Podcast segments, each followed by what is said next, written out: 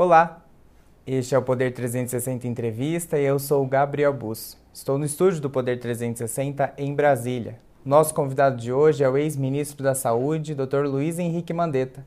Ele está conosco por videoconferência. Seja bem-vindo, doutor Mandetta, a mais essa entrevista do Poder 360. Obrigado, obrigado, Gabriel. Obrigado, amigos do Poder 360.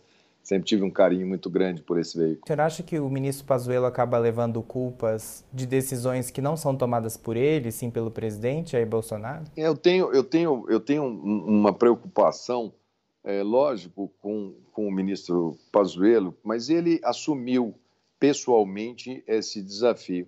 Agora, o dano à instituição Exército, que é uma instituição que precisa ser respeitada, que precisa ser é, bem usada naquilo que ela sabe fazer, é, ele provavelmente era um bom soldado de logística, um intendente, é, poderia ter ajudado muito é, na parte de logística do Exército. Agora, daí você pegar um, um, uma pessoa e falar, então ele serve lá para a saúde, e minimizar o tamanho dessa crise falar, ele está indo para lá porque ele é bom de logística.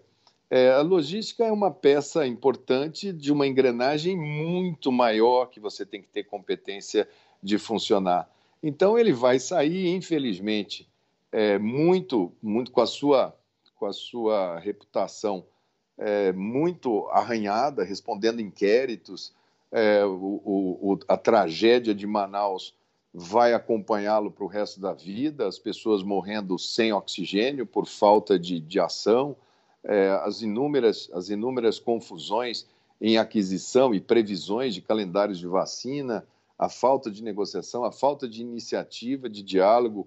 Ele passa esse tempo todo no cargo e nenhuma vez ele falou para as pessoas: olha, se puder, fique em casa, não esbarre nas pessoas, não seja um agente transmissor, lave as mãos, use a máscara, guarde distância das pessoas.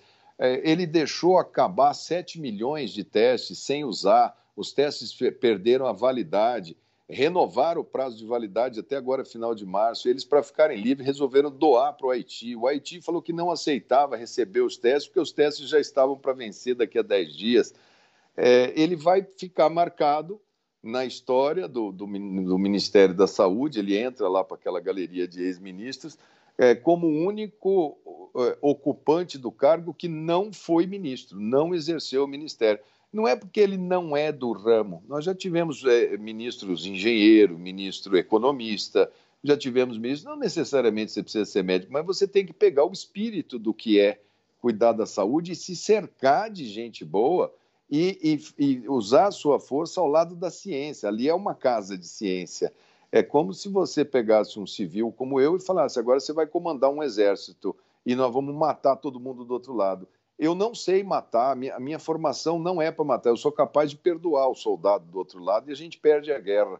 Não adianta, cada um cada um dentro da sua área que, do que pode fazer melhor. Eu tenho, eu tenho muito mais receio, não do dano a ele, mas do dano à instituição Exército, que sai muito arranhada desse episódio. É, doutor Mandetta, o senhor fala em sucessões de erros, o senhor elencaria quais principais erros que o senhor vê que são básicos, assim como o senhor falou da questão da vacinação, que teria que ter feito é, uma avaliação melhor de quem vacinar de fato? a vacinação você começa com um erro crasso.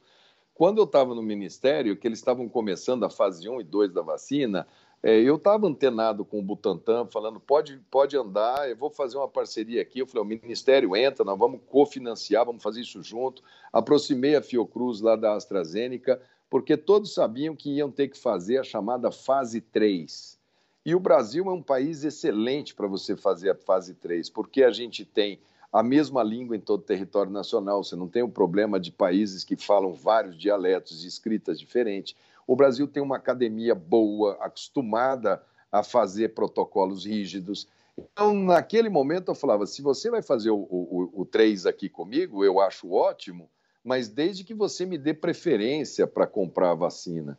E eles deram, porque os laboratórios do mundo inteiro, a Pfizer, a Moderna, a AstraZeneca, todos eles, a Coronavac, o cartão de visita para o mundo, o melhor sistema que melhor vacina no planeta é o brasileiro. A gente já teve campanha de vacinação da gente vacinar 6 milhões, 8 milhões de pessoas num dia. E isso não precisa ser criado, isso já está lá, todas as salas de vacina, todas as pessoas capacitadas. E eles chegaram, na hora que os laboratórios falaram: bom, já tem os elementos para começar a fazer pedido. O senhor vai querer, Brasil? O Brasil falou: não quero. Isso é um erro que nós estamos. Essa morte de hoje foi o dia da reunião que eles falaram que não queriam assinar o compromisso de compra com esses laboratórios. O Chile, que é uma, um país pequenininho, tem 4 milhões de pessoas, eles pagaram antecipado, correram o risco na pesquisa, falaram: tudo bem, você vai fazer a pesquisa, eu quero botar o dinheiro aí, mas 4 milhões de doses são minhas. É o país que mais proporcionalmente está vacinando no mundo. Aqui do nosso lado, quer dizer, é, é, esse erro da vacina é gigantesco.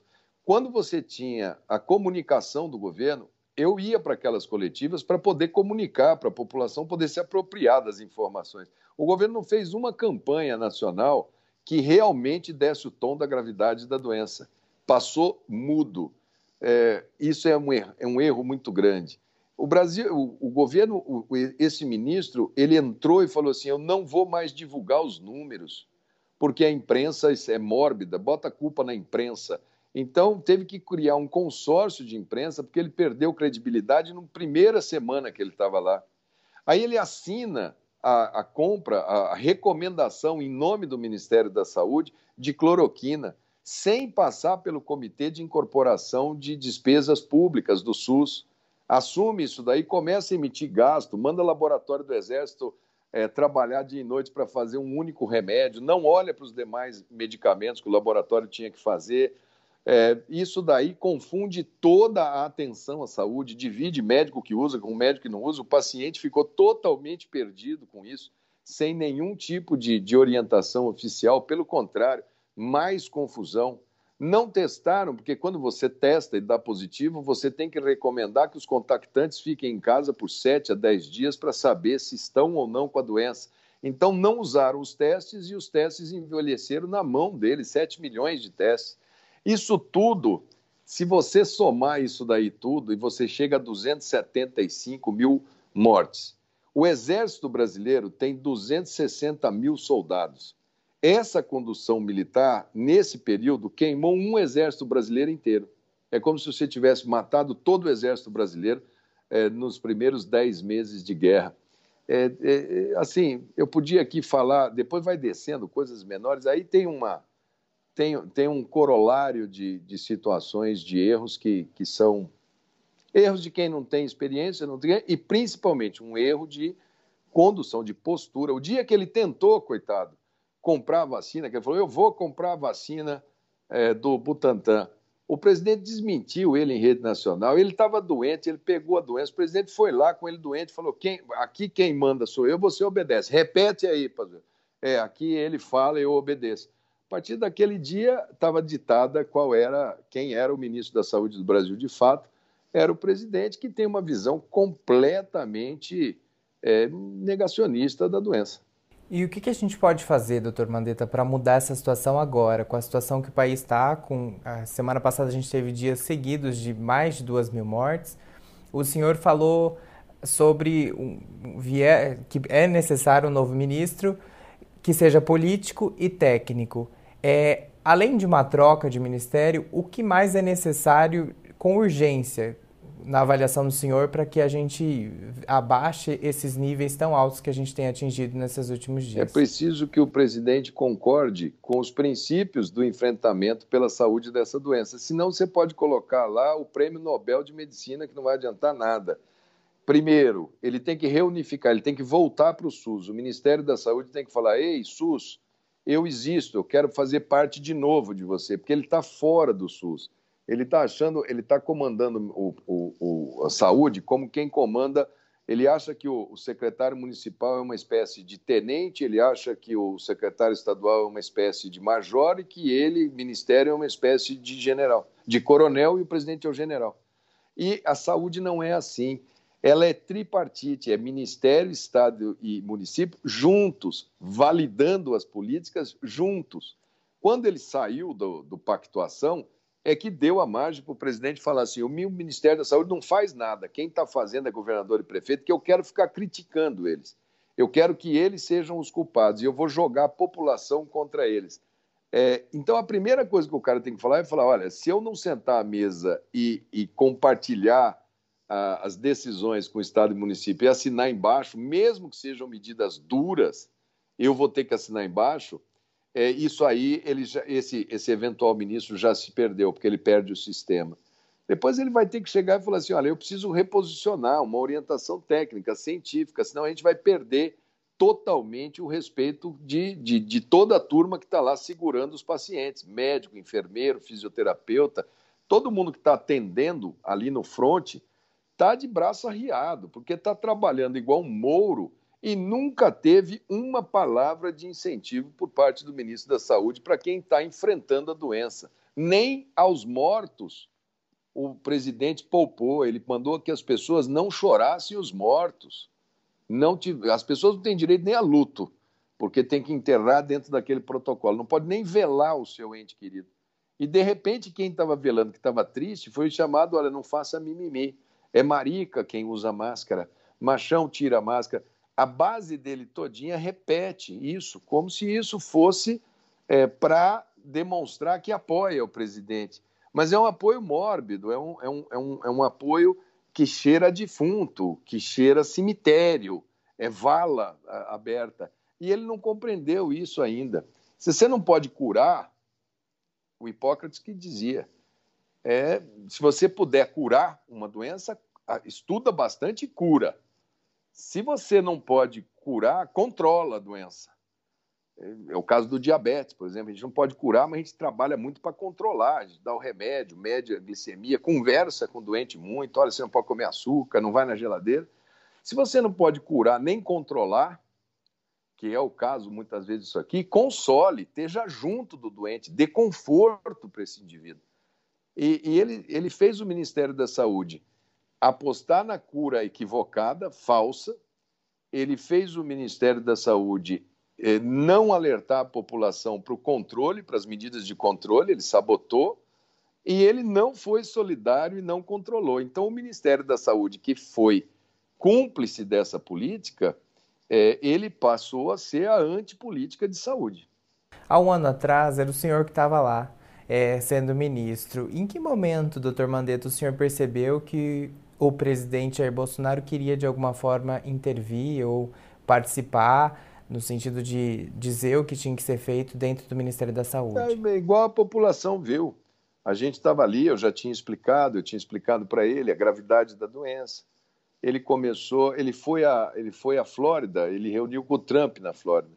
E foi incrível que os dois voltaram. O avião do, paciente, do presidente veio cheio de corona. Aquela delegação teve uns 20 casos de coronavírus daquela viagem. E ele chega, ele com a caixa de cloroquina e o Trump com a caixa de cloroquina lá. Os dois começam a atacar a China, chamando de vírus chinês, começam a fazer agressões à China, causam problemas diplomáticos para o Brasil, que inclusive dificultaram a vinda de materiais para, para o Brasil na época. É, os dois começaram a bater e criticar a Organização Mundial da Saúde. O Trump falou, saiu da Organização Mundial da Saúde, o presidente xingou a Organização Mundial da Saúde é, pelas, pelas suas recomendações. Ali eu acho que foi o momento que todo o Brasil assistia. Eu falava, calma, calma, porque naquele momento eu tinha que segurar para montar o sistema.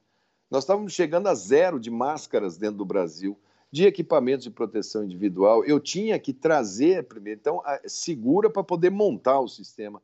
Naquele momento não era por excesso de casos, era por necessidade de criar um sistema quase que paralelo. Eu, mandei abrir 15 mil leitos de CTI em 45 dias. Foi a maior expansão de leitos de CTI do mundo, foi a que nós é, coordenamos no Ministério da Saúde. E explicava, explicava, explicava às vezes até assim: olha, o vírus é um bichinho que pega na sua mão, que entra pelo seu nariz, quase que desenhando para mostrar. Levei por escrito, falei: olha, se, não, se for no caminho que o senhor está falando, esse ano de 2020, naquela época, nós vamos ter 180 mil mortos. É, não brinca com a família das pessoas, isso é muito grave. Eles preferiam acreditar, para justificar aquela política, e começavam a promover pessoas que não tinham compromisso nenhum, é, aquela coisa de Osmar Terra, olha, só vai ter 2 mil mortos, isso acaba em seis semanas, porque eu conheço, porque isso vai matar menos que H1N1, que matou só 800 pessoas. E eu falava, a doença é diferente, eu já tenho elementos para lhe dizer que é uma doença diferente. usava aqueles médicos que falavam de cloroquina, que seguiam aquelas coisas. Olha, eles é que estão certo. Mandava viralizar isso todo dia. Os robôs, os, os seguidores é, radicais, é, todos os dias enxotavam a, a, a rede de fake news e eu trabalhava naquelas coletivas para falar para a população, combater a fake news, para que ela montasse sua linha de defesa. Mas é, foi muito difícil, muito difícil. Em todos os momentos, muito difícil. E hoje, como que o senhor vê a atuação dos governadores na, na pandemia? É, é uma reação é, desarticulada, né, sobre um peso político enorme. É, e os governadores ficaram com o trabalho mais difícil, porque como a União saiu completamente da, da, da luta e os prefeitos tinham eleições municipais, o que a gente assistiu nas eleições municipais é os prefeitos que iam para a reeleição, eles é, chegaram naquele mês da reeleição, eles praticamente estava caindo os casos, eles pararam com todas as medidas, falaram: olha, paramos. Os que eram de oposição foram para a campanha falando assim: aquele esse cara é burro, esse cara é contra não sei o quê, vota em mim que eu vou abrir tudo. Vai ter Réveillon, vai ter carnaval, seu comércio vai abrir. Político falando o que eleitor queria escutar. Então nós passamos novembro todinho com uma candidatura recorde de vereadores movimentando as casas das pessoas e os governadores espremidos entre prefeitos é, que entraram zero quilômetro, que não sabem do que estavam falando, sentaram na cadeira no dia 1 de janeiro é, e se depararam com a realidade durante o mês de janeiro. Muitos não conseguiram nem refazer o seu discurso, estão ainda achando que estão em campanha e estão perdendo a vida aos borbotões. É, pegaram aquela, aquela falso dilema, não, eu, eu luto pela economia, saúde eu vejo depois. É burro isso, porque não adianta, nenhuma família o pai consegue trabalhar, estando filho, mulher, ele, sogro, sogra, tia, todo mundo doente e morrendo dentro da família dele, porque está todo mundo doente. Como é que você vai querer que, que o país todo está doente? Você vai falar, não, é, nós vamos trabalhar. É um, é um dilema burro. Os países que optaram por esse caminho sempre se deram mal. Em todas as epidemias da história da humanidade, eles levaram três, quatro, cinco vezes mais tempo do que os que levaram primeiro a doença a sério e foram amenizando os problemas econômicos para depois andar. E aí os governadores ficaram espremidos. E o presidente agora, que não pode mais jogar a culpa é, na, na, na China, porque já ficou de joelho para a China pedindo para a China mandar as vacinas. Não pode mais jogar pedra na Organização Mundial da Saúde, porque até os Estados Unidos voltou para o multilateralismo. Não pode jogar mais pedra e falar que o culpado é o Congresso Nacional, que era o Rodrigo Maia, porque o Rodrigo Maia saiu e agora o Congresso Nacional tem a digital dele, nem o Senado. Não pode mais jogar a culpa no STF, porque já nomeou ministro e já viu que o STF está é, é, tá ali fazendo o seu papel, então não quer brigar com o STF. É, já, já, bater e brigar com a imprensa, a imprensa é o maior saco de pancada da história da humanidade, a imprensa brasileira. Ela, não, ela, é, ela é ridicularizada, é apedrejada todo dia. Então, como esgotou a quem jogar a culpa, ele joga a culpa agora em governador e prefeito e joga os seguidores dele para cima de governador e prefeito. E manda os caras apedrejarem, gritarem, bagunçarem, desrespeitarem, façam desobediência civil, tá vendo? Tem falado muito de ditadura, não sei, tem umas duas semanas para cá que eu só vejo ele falar de ditadura, de fim de democracia. É muito fácil fazer uma, uma ditadura uma coisa assim um pouco perigosa demais para o pacto federativo. Os governadores reagiram, falaram: ó, nós vamos fazer um comando paralelo. Já imaginou dois comandos para uma crise paralelos? É, seria um desastre, aí seria o fim do fim do fim. Então, é, é, é, é uma coisa muito complicada a posição dos governadores e dos prefeitos Nesse caso, eles estão na ponta com os óbitos da sua comunidade, que os elegeu, tem dever de, de protegê-los e não podem fazer isso na plenitude, porque o presidente é, os, aponta o dedo a eles e, e fala que eles estão sabotando o seu governo. Doutor Mandetta, eu também queria abordar um outro aspecto agora, que é o seu partido, Democratas. Ontem, o ex-presidente da Câmara, deputado federal Rodrigo Maia, disse à revista Veja que está deixando o partido indo para o MDB. Como que o senhor vê essa troca de partido pelo essa possibilidade, né, de troca de partido, porque o Tribunal Superior Eleitoral vai ter que autorizar pelo deputado Rodrigo Maia. Eu vejo é, lamentável, porque assim a gente acaba estamos no mesmo partido. Eu fiz dois mandatos de deputado federal com o Rodrigo, cheguei lá. Isso tem 10, 12 anos, 12 anos atrás que a gente conviveu muito de perto e a gente acaba é, é, fazendo amizade. A gente sempre lamenta muito a perda de um companheiro. Acho que o Rodrigo teve um, uma condução da presidência da Câmara em cinco anos, em que ele exerceu um papel muito importante pelo partido. O partido foi muito solidário, porque a Câmara sempre foi o objeto de, de, de, de, de perseguição maior, de avaliação pior da sociedade, o que acabava falando é o Rodrigo Maia do Democratas, os Democratas foi solidário, ficamos do lado, ajudamos, porque sabíamos da responsabilidade. Acho que ele na presidência tem mais acertos do que erros, ele conduziu no, no, limite das suas possibilidades de uma casa plural, de uma sociedade dividida, fragmentada. Agora, quando chega no processo eleitoral da sucessão dele, teve um mau resultado. Aí, quando a gente, quando ele vence, não vence sozinho. Quando ele perde, não tem um perde sozinho. Então, todos ganharam e todos foram derrotados que estavam no campo dele. Mas aí faltou para ele um pouco naquele momento. Ele apontou o próprio partido, o próprio é, é, democratas como o partido que era o responsável pela derrota, e a gente sabe que não foi. Isso criou muito mal-estar, mas é, é, o que eu disse a ele: olha, saídas de partido você faz por duas maneiras. Ou quando você é expulso do partido, negociado ou não negociado, é expulso, aí você vai, você está livre para fazer o que você quiser. Ou quando você entra na justiça e faz o seu argumento para dizer o que, que o partido lhe fez de tão grave que justifique a justiça eleitoral dizer ao partido que está autorizando, quase que condenando o partido. Então, isso daí vai ser uma guerra de narrativa jurídica. Entra na primeira instância, o juiz aprecia, pergunta, vai, volta. É, isso não é inteligente, nem para ele, nem para o partido. Então, a minha sugestão que eu disse a ele, olha, ajude a construir a linha de pensamento que você sempre seja coerente com a sua história de pensamento. Se você tiver que sair do partido, saia na janela, que é o período que a lei prevê, que é em março, durante o mês de março, você se movimenta. Agora, isso não impede ele de ir conversando com todos os partidos. O Rodrigo tem trânsito em muitos partidos. Acho que é uma perda para o DEM, mas também é, é, é, é, o momento agora de ajudar todo mundo a, a construir é, essa, esse caminho, esse guarda-chuva amplo que caibam as pessoas sensatas, as pessoas centradas, como eu chamo. Não é o centro, mas as pessoas moderadas, capazes de diálogo. Porque nós estamos sobre dois polos extremos, da extrema esquerda e da extrema direita, e o homem comum, o homem que quer trabalhar, que não quer saber de governo, tendo que ficar nesse binômio de preto ou branco que não leva ninguém a lugar nenhum. O senhor fala dessa, dessa frente ampla, no sentido de achar um nome, e o senhor é um dos cotados, né? Quando se fala em nomes, fala o nome do senhor, o nome do, do, do apresentador Luciano Huck e outros possíveis. Como que, o que o senhor defende que o DEM faça em 2022, o seu partido, e como que o senhor vê essa volta do ex-presidente Lula ao jogo, a, a possível corrida eleitoral de 2022? Primeiro que eu, eu não estou resumindo isso a nomes, embora o meu nome esteja sempre comentado, a gente, eu não eu não estou trabalhando com nomes.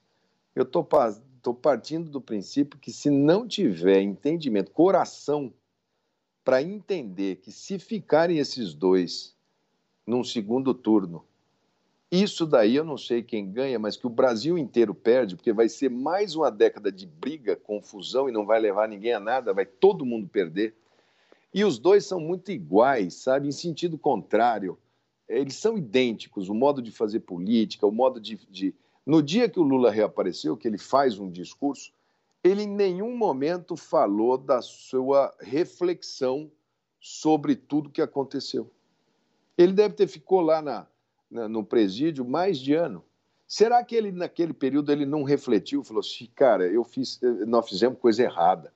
Ou então não, não existiu nada. Ele quis passar assim: olha, eu fui inocentado, não existiu nada. Marcelo Debrecht não existe, não existiu cartel de empreiteira, não existiu dinheiro na Suíça, não existiu triplex, não existiu sítio, não, não existiu nada. O Zé Dirceu não existe, o Eduardo Cunha não existe.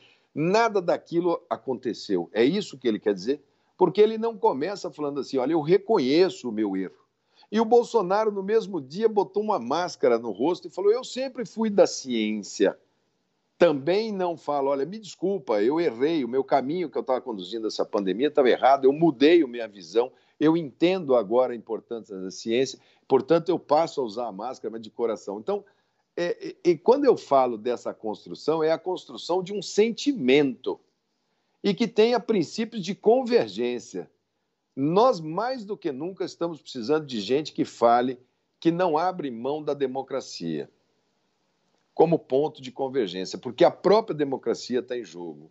Mais do que nunca, nós precisamos de gente que fale: eu não abro mão de um Estado equilibrado do ponto de vista financeiro, porque do contrário eu não consigo mais jogar tanta dívida para as próximas gerações e gerações de brasileiros pagar. Eu não posso mais ter alguém que entenda nesse momento que vai apostar em mais violência, em armar gente, em entrar dentro da, da pauta de costumes e querer dividir o Brasil entre branco e negro, é, índio e proprietário rural, gay e hétero. Você precisa ter uma pauta plural. Então, eu acho que esse guarda-chuva que a gente entenda que fala assim, olha, isso aqui é de coração nosso. Nós vamos lutar para ter essa sociedade mais justa. E aí vem como as, as maneiras de fazer. Aí a gente vai discutir as coisas pragmáticas que interessam no dia a dia, mas sem o ponto de encontro dentro do que é, dentro do que são os valores pelos quais esse país, essa nação tem que ser construída, de respeito, é, de, de, de, de, de solidariedade, de progresso, de, de, de um capitalismo com responsabilidade social, não vai dar para fazer se for em cima de nomes. Ah, esse, esse nome aqui casa com aquele nome ali, vamos fazer. Então, nesse episódio, eu entro de coração aberto. Fico lisonjeado que me chamem para todas as conversas, vou e as participo, de, sempre de coração aberto e desprendido. A primeira condição para se sentar nessa mesa é não falar, olha, eu sou candidato em qualquer cenário, eu vou ser candidato, porque daí praticamente se exclui, porque tem que entender que esse é um trabalho que vai desafiar muito os egos de toda a política. E uma última pergunta, doutor Mandetta, é justamente sobre isso. É, os senhores falam em uma agenda, o senhor mesmo menciona que tem que ter uma agenda de convergência entre pontos que se, que se ficam de forma amigáveis, de, de diferentes é, partidos e, e pessoas, perso personagens. Eu queria saber, o senhor não acha que é, decidir num momento curto, próximo, uma terceira via, não seria útil para o eleitor poder já conhecer esse nome, chegar amadurecido lá em 2022, para que o eleitor já tenha essa possibilidade de, entre um polo extremo e outro, como o senhor citou, ter um nome, uma referência? Eu acho que o tempo é sempre uma variável importante. Se nós fôssemos donos das certezas, nós já estaríamos com esse assunto definido. Mas nós somos donos das dúvidas também. Nós somos donos dos. Nós somos também impactados pela pandemia. Que você começar agora a fazer tratativa política, quando você está batendo recorde de morto todos os dias, chegando próximo a 2.500 óbitos em 24 horas, quando São Paulo está prestes, a nossa maior fortaleza, está prestes a acabar a sua capacidade de atendimento, é, isso, isso é, é, quando a gente fala que a pandemia atinge, o vírus atinge toda a sociedade, ele atinge a imprensa, ele atinge a cultura, atinge a educação, atinge a saúde, ele atinge a política também. Porque eu, eu perdi minha tia, irmã do meu pai. Eu estou com o irmão do meu pai hoje internado. Eu estou vindo aqui falar com você há 20 minutos antes de eu entrar aqui. A minha tia, a mulher dele, me ligou e falou: ele acaba de ser entubado no CTI. Isso daí é uma pessoa que me viu crescer desde pequeno. E isso daí, para a gente sentar e falar assim, então vamos falar de política, lógico, é, é, importantíssimo, o Brasil é importantíssimo, mas isso também impacta até a maneira da gente fazer. Eu acho que esses 15 dias agora, 20 dias, eu estou focado no que eu posso ajudar para ver o que, que pode fazer. Estou preocupado com essa história do Ministério da Saúde, esse general que está tá lá nessa situação aí vai entrar um cidadão zero quilômetro, eh, vai montar a equipe, vai levar pelo menos um mês para sair publicadas as assinaturas, tem que dar ordem de despesa de tudo, uma transição trabalhada. Quer dizer, nós vamos sofrer mais esse mês agora. Né? E, e, e eu acho assim, lógico, vamos conversar, vamos, vamos, vamos, vamos fazer no limite das nossas responsabilidades, mas eu acho que esse tempo é, agora, dos homens responsáveis, é, ele está mais dedicado à questão da vida. Muito obrigado, doutor Mandetta, por sua participação. A gente vai encerrando mais um Poder 360 Entrevista. Eu sou Gabriel Bus e até a próxima. Obrigado, Gabriel. Até a próxima.